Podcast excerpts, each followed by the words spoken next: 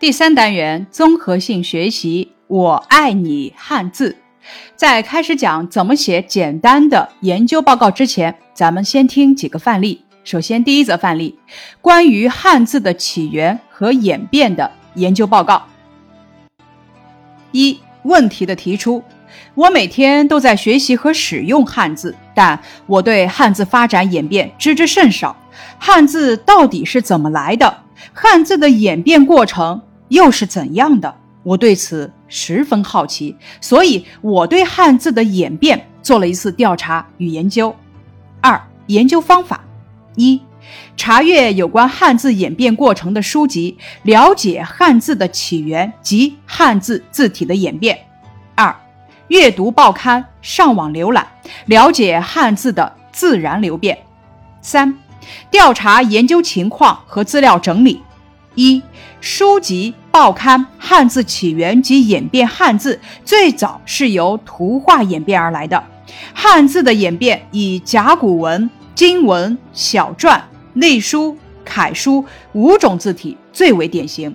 二、网络汉字的自然流变包括结构、读音、字义、数量等方面的变化。四、研究结论：一、中国汉字历史悠久。关于汉字的起源，中国古代文献上有种种说法，如接绳、八卦、图画等。历史上还流传着仓颉造字的说法。实际上，文字是为了满足人类日益复杂的交际的需要，在原始的画画记事的基础上，人们共同创造出来的。文字一般起源于图画。二。在漫长的发展演变过程中，汉字字体发生了很大的变化，其中以甲骨文、金文、小篆、隶书、楷书五种字体最为典型。甲骨文是刻在龟甲兽骨上的文字，金文是铸刻在青铜器上的文字，两者都主要在商周时期使用。小篆是从战国时期的秦国文字发展而来，秦朝统一六国后得到推行。成为我国最早的统一的文字。隶书形成于战国晚期，通行于两汉。魏晋以后有了楷书，南北朝之后，楷书成为占统治地位的字体，一直通行至今。三，汉字在演变过程中也发生了自然流变。汉字的自然流变有时间上的因素，也有地理上的因素。它使得汉字的字形、字音、字义多样化，造成异体字越来越多，字音读法不同和字义发生变化。因此，我们在生活和学习中应以简化字总表、现代汉语通用字表等字表为标准，规范使用汉字。咱们点评一下这份研究报告。这份研究报告啊，格式十分规范，调查方法切实可行。结论明确，小作者围绕汉字的演变做了一次研究，选题对我们在平常生活中使用汉字很有帮助。接下来一则报告范例：关于汉字的起源和演变的研究报告。一、问题的提出。汉字有着悠久的历史，蕴含着丰富的文化。我们每天都在学习和使用汉字。那汉字是怎么来的呢？它又是怎么演变成我们现在的汉字呢？我们小组对汉字的起源和演变进行了一次研究。二、研究方法：一、阅读书籍；二、借助网络查找资料；三、询问身边的人；四。其他方法。三、资料整理类别：汉字的起源内容。在几万年前的原始时代，远古人学会了用语言来表达意思，后来又学会了用手势。但有些事物用语言和手势是难以表达的，于是有人想出了做记号的方法。可记号太多，容易忘记，后来就用图形表达意思。比如太阳就画成一个圆圈的形状，树就画成树的模样。最早的象形文字就是这样产生的。类别：汉字的演变。内容：甲骨文，商周时期刻在龟甲或兽骨上的文字。由于它是以记录占卜之事为主的，所以又被称为甲骨卜辞器文。金文，商周时期铸刻在铜器上的文字，又叫钟鼎文。这种文字前期字体与甲骨文相近，有的还保留了早期图画文字的痕迹，后期与小篆相近。小篆，秦朝通行的文字，又称秦篆。战国时期，中国各地文字易行，秦朝统一之后，对文字加以整理和简化。在大篆的基础上，规定了一种标准字体，这就是小篆。隶书形成于战国晚期，通行于两汉。隶书的出现为后来的楷书奠定了基础，标志着汉字发展史上的一个重要的转折点，那就是由古文字阶段进入了今文字阶段。楷书，魏晋时期有了楷书，一直通行到今天。四、研究结论：一、汉字的发展历史悠久，它由记事符号和记事图画演变而成。二、汉字的发展也是为了适应社会发展的需要，在漫长的发展演变过程中，字体也发生了变化。其中以甲骨文、金文、小篆、隶书、楷书五种字体最为典型。三、汉字是中华民族几千年的文化瑰宝。是广大人民群众智慧的结晶，我们要继承和发扬优秀的传统文化，写好中国字，做好中国人。接下来一项活动研究报告范例，关于广告中谐音成语使用情况的调查报告。一、问题的提出：前几日表弟写作文，把依依不舍的依写成了衣服的衣，却坚持认为自己没错。责问起来，他振振有词地说：“没错，我们家附近的服装店牌子上就是这么写的啊，哪儿错了？”弄得家长哭笑不得。是的，如今走在大街小巷，或者在家打开电视机，人们很容易看到诸如“有口皆碑”杯子的杯酒类广告，“喜出望外”洗衣服的洗洗衣广告，“默默无闻”。蚊子的蚊杀虫剂广告之类的谐音成语广告，所以我想通过调查研究，进一步搜集广告中谐音成语的使用情况。二、研究方法：一、阅读书籍；二、借助网络查找资料；三、询问身边的人；四、其他方法。三、资料整理，简要介绍。谐音成语是用同音或近音字对固有成语进行谐音换字而形成的，其形式音节与某个耳熟能详的成语相似，意义却完全不同。谐音成语主要用于广告或讽刺与幽默。举例一：棉被广告有备无患，将防备的那个备换成了被子的被，防有备无患。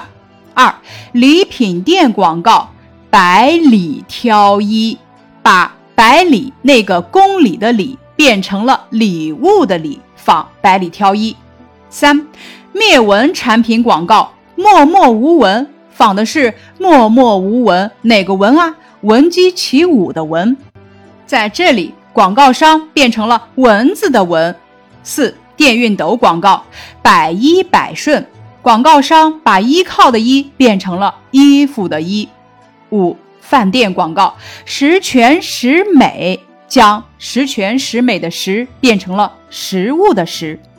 四研究结论一谐音成语言简意赅，轻松幽默，往往能迎合顾客的心理，博得广大消费者的青睐。恰当的活用成语能起到积极宣传商品的效果。滥用汉字的情况。已在相当程度上产生了社会危害，不利于人们正确认识民族文化，混淆视听，对青少年产生了误导。三、规范使用文字是一件严肃的事情，应当认识到文字规范化也是社会主义精神文明建设和先进文化的重要组成部分。解决一些广告用词用语混乱的问题是一项十分迫切的任务。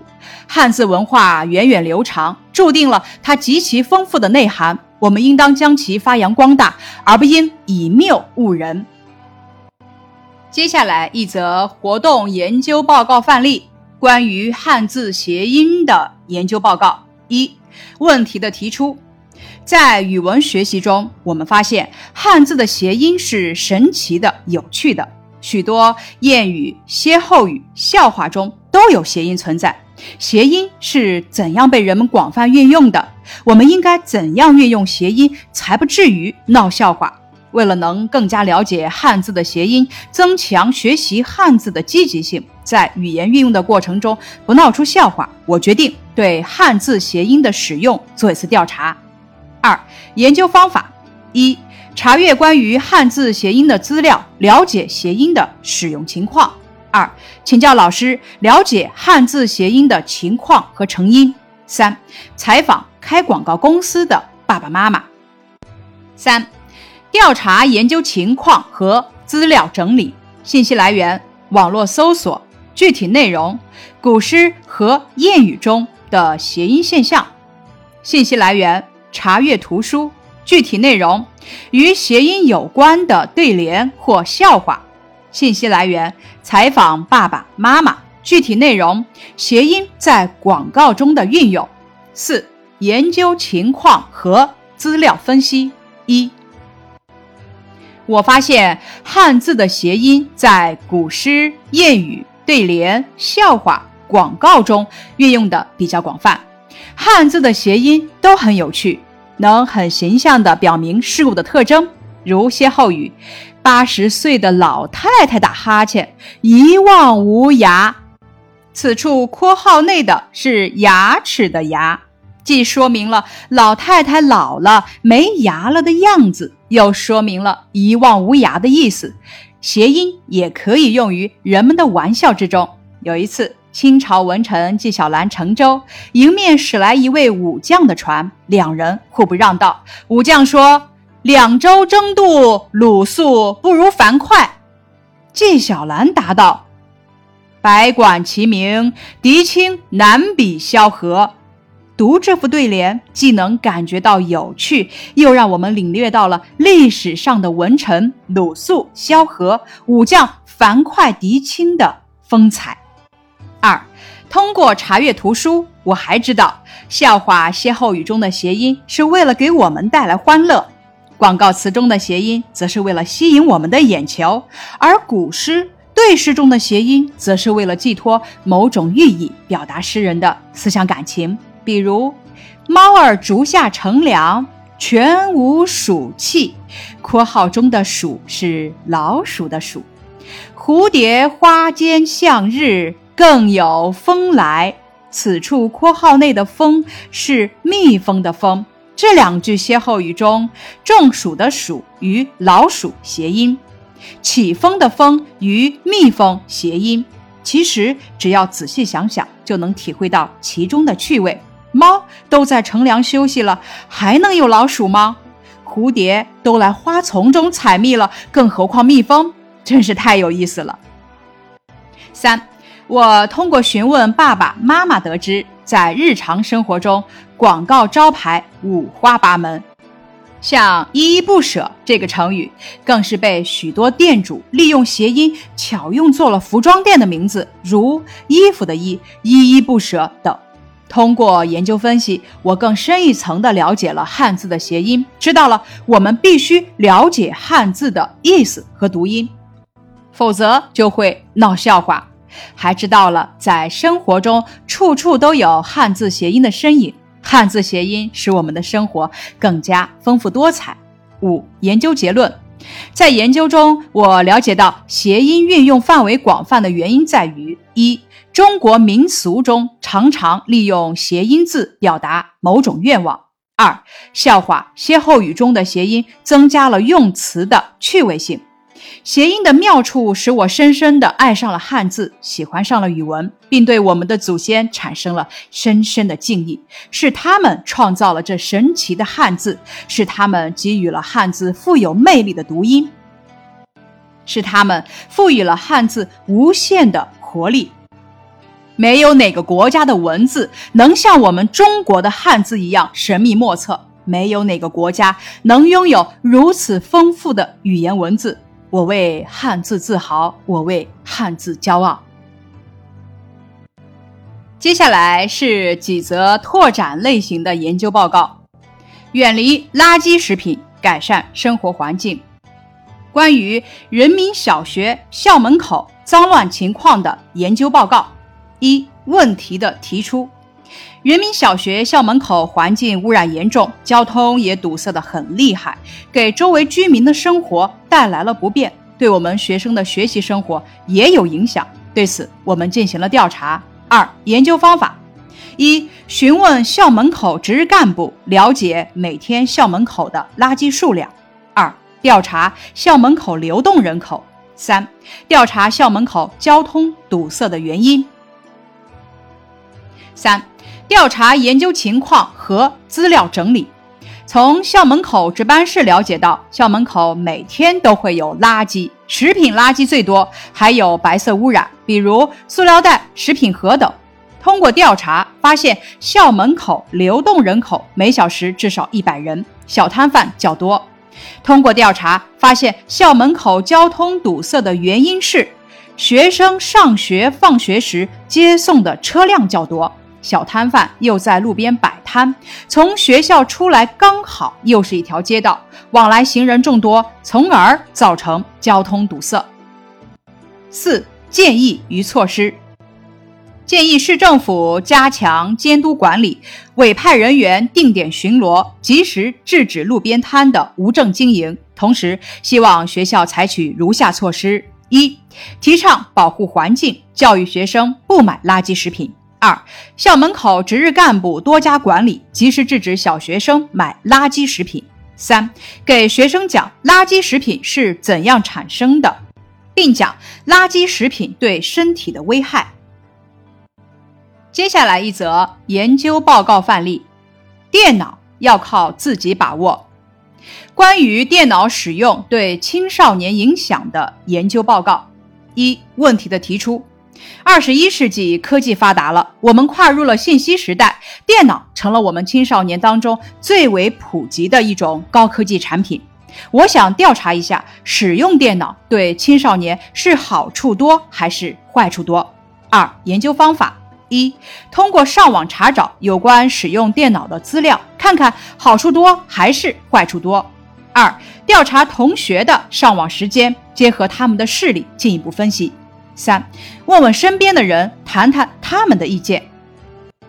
三，调查研究情况与资料整理，信息渠道上网涉及的方面，电脑的好处，具体内容。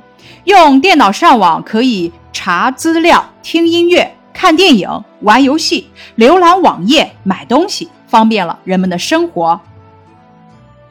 信息渠道。报刊、书籍涉及的方面，电脑的坏处，具体内容。一些青少年每天泡在网吧，对打游戏上了瘾，成绩一落千丈；有的还受到不良影响，铤而走险，走上了犯罪道路。信息渠道，爸爸讲述涉及的方面，视力下降和电脑的联系，具体内容。小时候没有电脑，同学们的视力都非常好。现在的青少年十有八九都近视了，大多数都因为电脑。四、研究结论：电脑对青少年的好处与坏处只有一线之隔，上网亦是如此，跨越了利的界限便是弊。我坚信，只要我们青少年把握住自己，不沉迷于网络，是可以实现绿色上网的。研究报告范例：关于我们家的生活变化的研究报告。一、问题的提出：如今人们的生活水平不断提高，我们家的生活也变得越来越好了。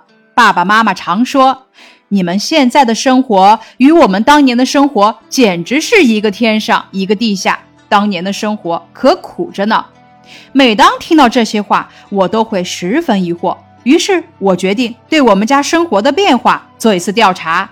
二、研究方法：一、查阅家里以前的照片，了解家里过去的情况；二、通过多种途径了解家里的变化，如自己观察、询问父母，以了解衣食住行方面的变化；三、通过上网查找资料、阅读有关书籍，对比家里的变化；三、调查研究情况和资料整理。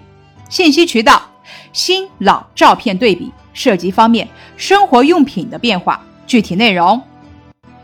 做饭用的炉灶被电磁炉取代了，电脑走进了我们的生活。信息渠道爸爸妈妈的讲述，涉及方面新旧生活对比，具体内容。以前的衣服都是手工做的，样式简单，布料较粗。现在买的衣服样式新颖。以前吃的种类较少，现在花样百出；以前住的是平房，现在是华丽的高楼。信息渠道：上网搜索、查阅书籍，涉及方面变化的原因、具体内容。国家的富民政策落实的好，科学技术改变了我们的生活。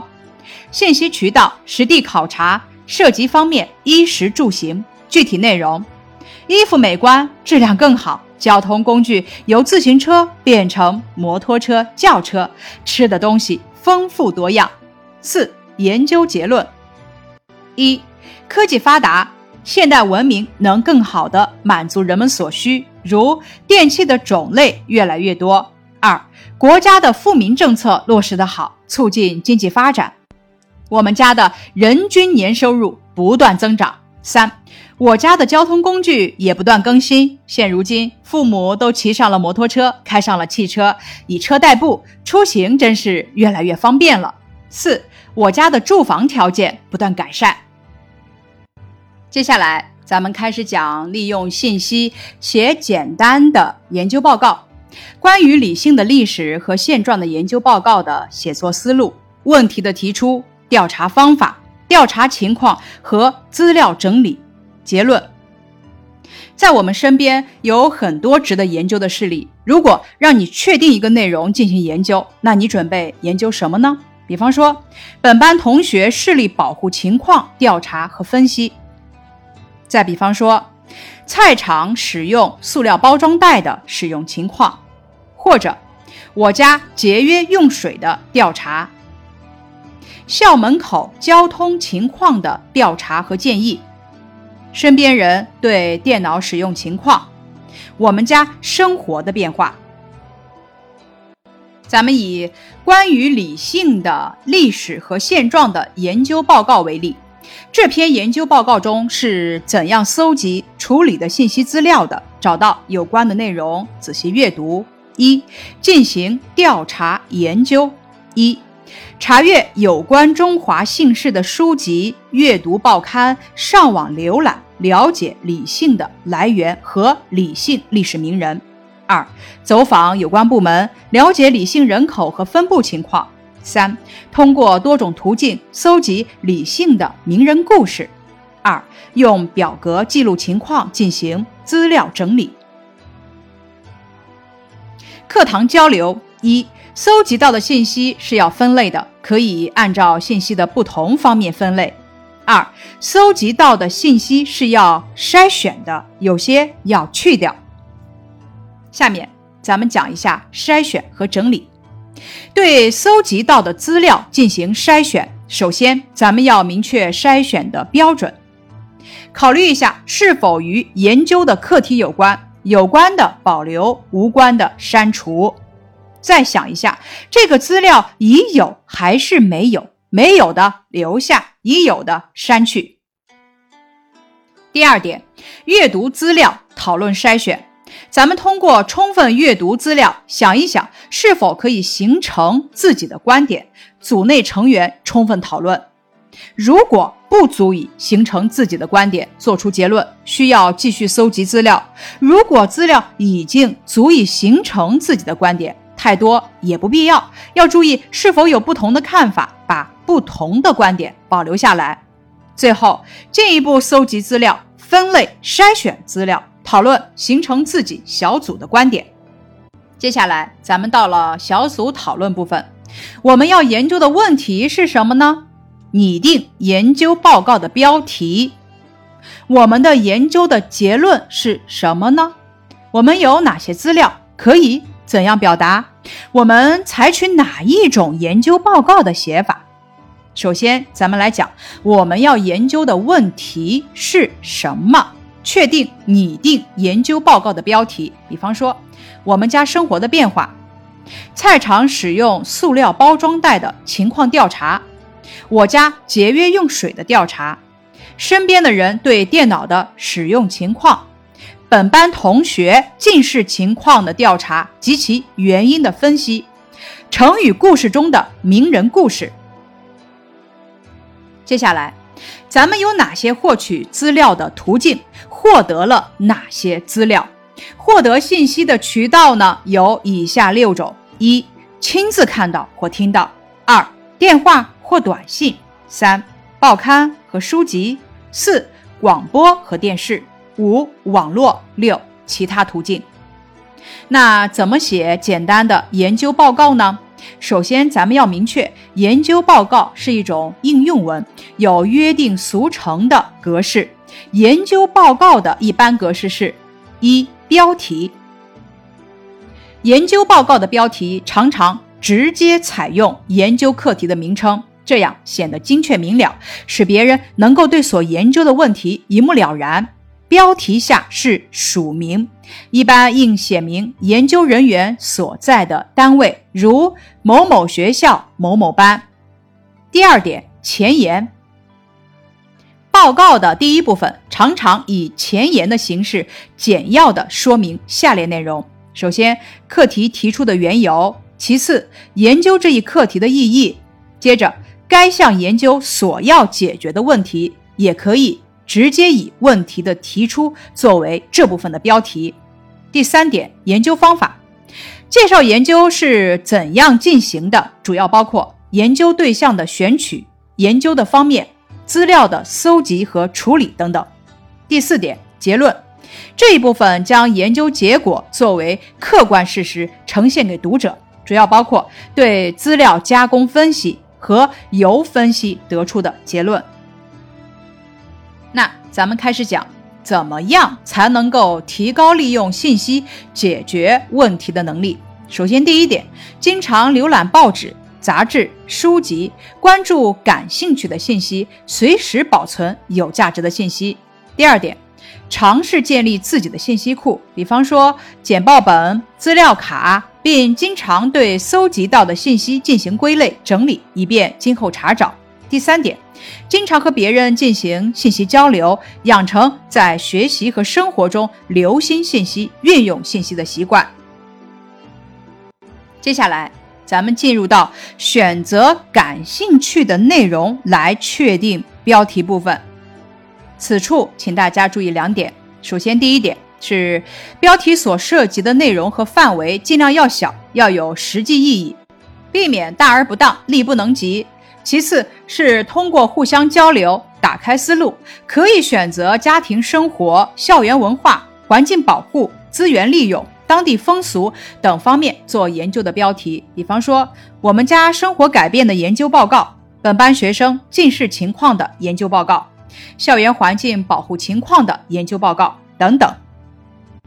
接下来是活动研究报告范例，关于小学生保护视力的研究报告。一问题的提出，据调查，我国现有盲人五百多万，低视力人近千万，尤其是在儿童及青少年当中，患病率极高。全国学生体质健康调研最新数据表明，我国小学生近视眼发病率为百分之二十二点八，中学生为百分之五十五点二，高中生为百分之七十点三。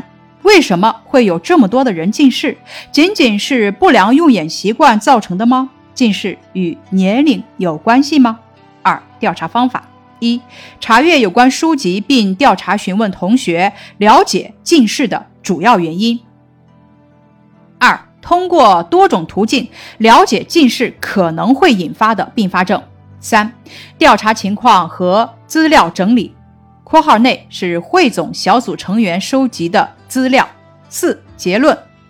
近视的主要原因：一、看电视距离太近；二、看电视的时间太长；三、所看电视的画面浓度太深；四、写作业时的姿势不正确；五、在光线太强的阳光下看书；六、在光线太弱的光下看书；七、长时间的坐在电脑、电视前；八、不合理饮食；九、在车厢里看书。十、遗传因素。十一、不认真做眼保健操。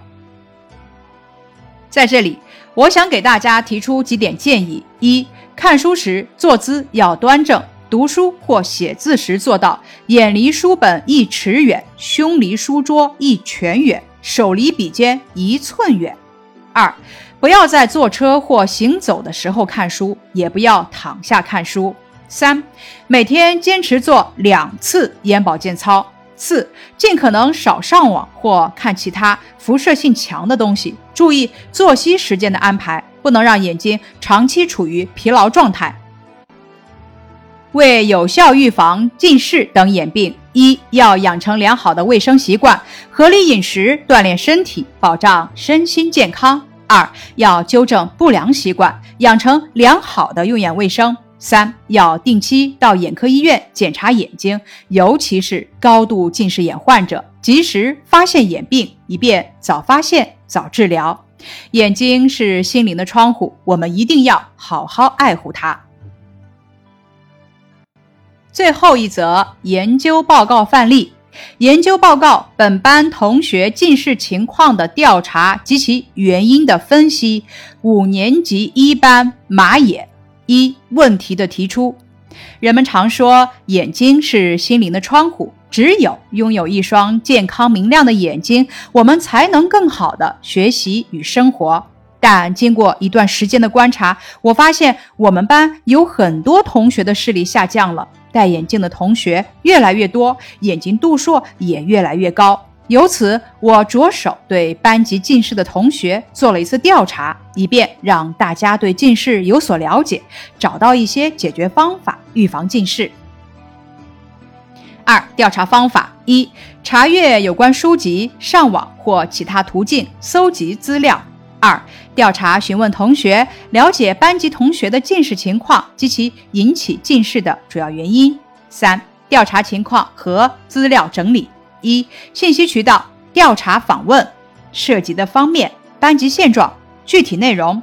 我班共有五十六名学生，其中戴眼镜的同学有二十六人，近视的同学占全班同学的比例达到了百分之五十。另外，还有一些同学的视力呈下降趋势。近视原因，我班近视的同学大都有一个特点，那就是他们的写字姿势不正确。有些人平时不注意保护眼睛，不注意用眼卫生，用眼时间过长，如看书和上网时间过长等。二、信息渠道：报纸、书籍，涉及的方面，近视的害处，具体内容。视力下降后，那些同学很后悔，因为戴了眼镜后感觉很不方便，而且视力越来越差。三、信息渠道上网涉及的方面，全国学生的近视率，具体内容。据资料统计，我国小学生近视眼发病率为百分之二十二点七八，中学生为百分之五十五点二二，高中生为百分之七十点三四。大学生为百分之七十六点七四。四结论一：经过调查，我班从一年级到五年级的时间里，近视的同学在不断增加，而且近视的度数也越来越深。二，通过对班级同学的调查采访及查阅相关资料，我了解到近视眼的发病原因主要有以下几方面：一，看书写作业时的姿势不正确。二不认真做眼保健操，三躺在床上看书，四长时间看书或长时间上网，五在太弱或太强的光线下看书，六看电视距离太近，时间太长。三建议：一看书写字时姿势要端正；二每天认真且坚持做两次眼保健操。三、连续阅读写字时间不要过长，一个小时后就要让眼睛休息十分钟左右。